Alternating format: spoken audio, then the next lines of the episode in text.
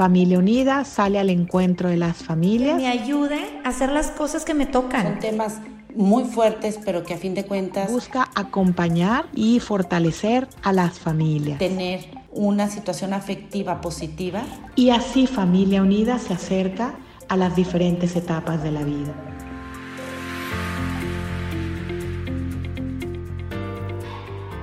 ¿Cómo están todos ustedes? Les doy la más cordial bienvenida al podcast de Acompañándote en tu vida, agradeciendo mucho la invitación de familia unida para estar el día de hoy con ustedes.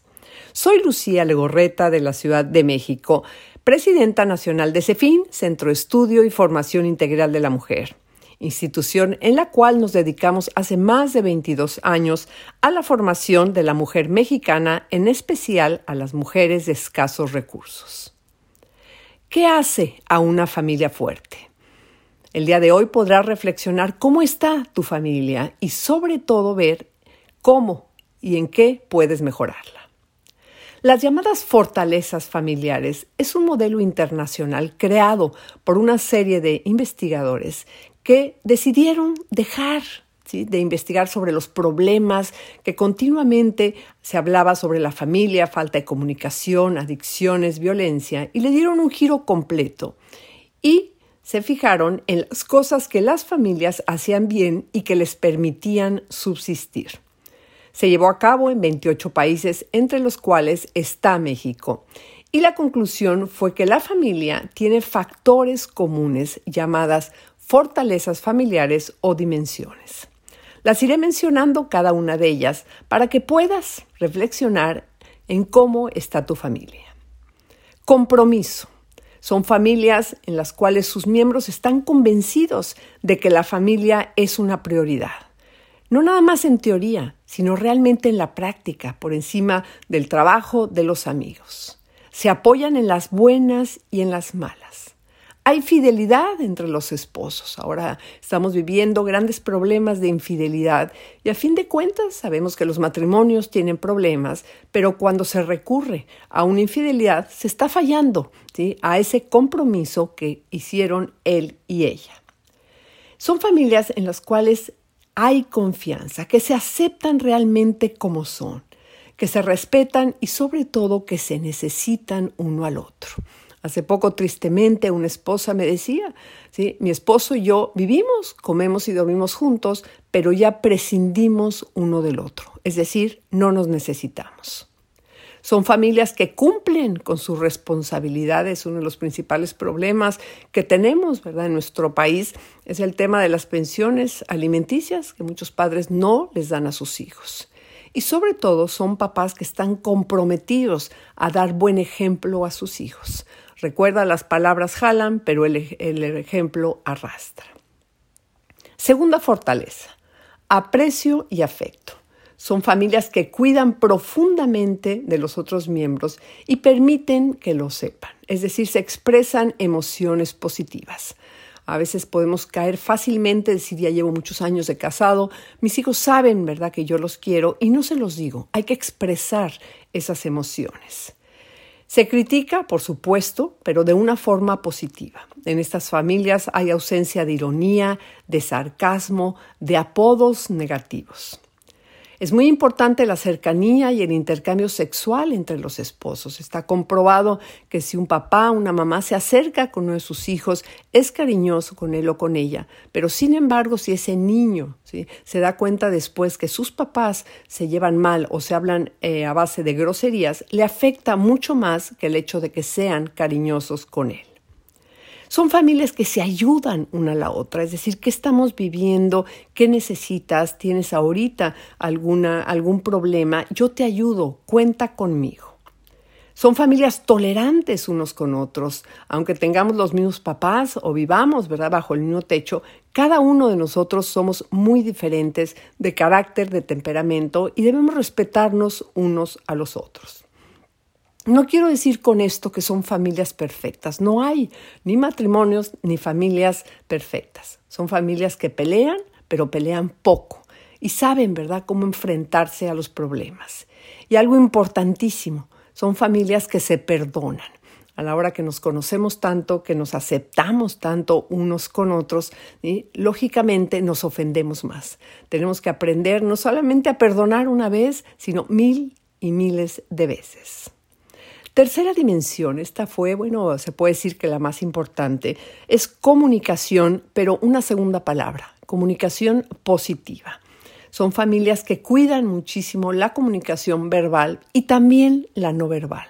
Sabemos que gran cantidad de veces expresamos mucho más a través de nuestros gestos, nuestros ademanes, nuestras posturas, que a través, ¿verdad?, de nuestras palabras.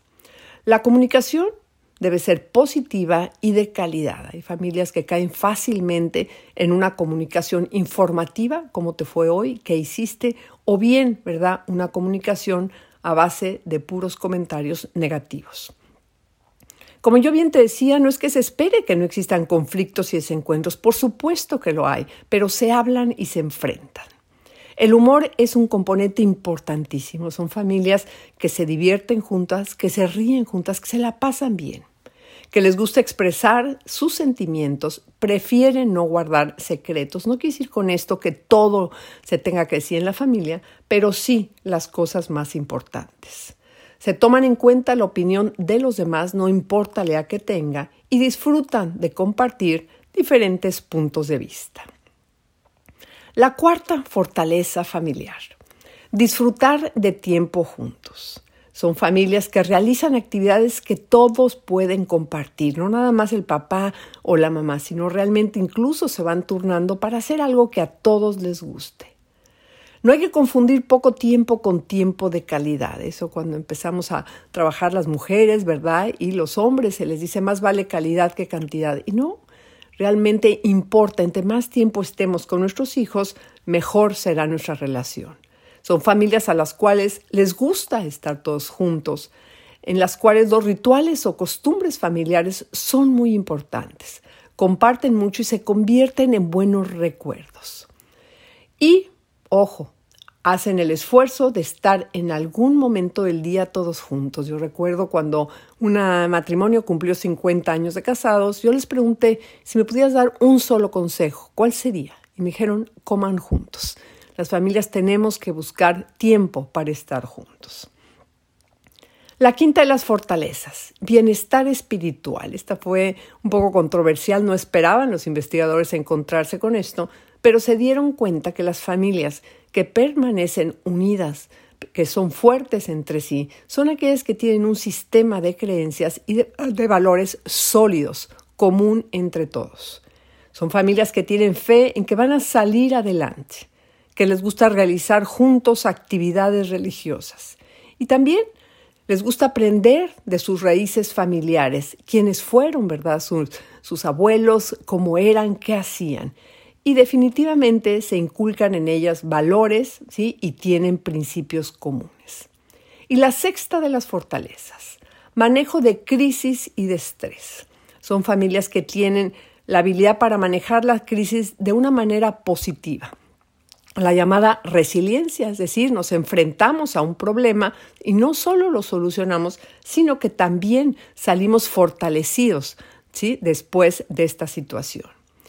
Durante el ciclo familiar hay estresores previsibles, ¿verdad? Cuando pues se casa una pareja, cuando van a ser un hijo, cuando hay un cambio de ciudad, pero también hay otros que no son previsibles, una enfermedad, ¿verdad? Un despido, un accidente. Entonces tenemos que saber que la familia se va a enfrentar a cosas previsibles, pero también a muchas que no esperaban. ¿Y qué pasa ante una crisis y ante el estrés? Todos cooperan para resolver los problemas, unidos sin importar la situación económica.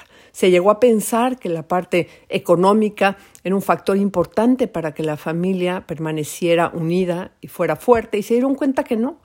Y prueba de eso es la cantidad de familias que vemos con mucho dinero, ¿verdad? Pero que están distanciados o están peleados entre ellos. Y siempre aprenden estas familias algo de las situaciones difíciles o que están viviendo. Bueno, pues he mencionado ya, ¿verdad? Estas seis fortalezas. Repasa cada una de ellas. ¿sí? Ah, recuerda, la primera es compromiso, segundo es aprecio y afecto, comunicación positiva, disfrutar de tiempo juntos, bienestar espiritual o el manejo de crisis y de estrés. Yo te invito también a que visites en internet www.familypower.com.mx y ahí podrás encontrar un inventario de las llamadas fortalezas familiares para que cada uno de tu familia lo conteste de forma individual y después, ¿verdad? Lo comparen y veas cómo está tu familia e incluso, ¿verdad? Puede ser muy divertido. Muchos de los problemas que estamos viviendo como sociedad, no digo que todos, pero sí muchos de ellos, la delincuencia, la corrupción, las adicciones, la violencia, tienen mucho su raíz en la familia. Es decir, algo está sucediendo dentro de la familia que está haciendo ¿verdad? que hombres y mujeres salgan a la sociedad y estén ¿verdad? cometiendo esta serie de violaciones ¿verdad? o de repercusiones en contra de los demás. A mí me gusta mucho ver la sociedad como un cuerpo vivo que está formada por millones de células y cada célula es una familia. Y yo estoy convencida que si la familia está en problemas, la sociedad también estará en problemas. Por eso es muy importante que le apostemos a la familia, que volvamos, ¿verdad?, nuestra mira ¿sí? a esa familia. Una sociedad sana está constituida por familias fuertes y estables. Si se enferma la familia, se va a enfermar la sociedad. Yo te invito a que unamos esfuerzos, a que todos, ¿verdad?, le apostemos a la familia. Hay que promover la paz en esa familia. ¿Para qué? Para que nuestros mayores tesoros, que son nuestros hijos, como papás, como mamás, logremos formarlos, educarlos, para que sean hombres y mujeres de bien. Y entonces podrás decir, ¿verdad? He cumplido como papá o como mamá. Soy Lucía Legorreta, te agradezco muchísimo tu atención, el haber estado hoy aquí conmigo y cualquier cosa estoy a tus órdenes en Facebook Lucía Legorreta o en lucialegorreta.com. Hasta la próxima.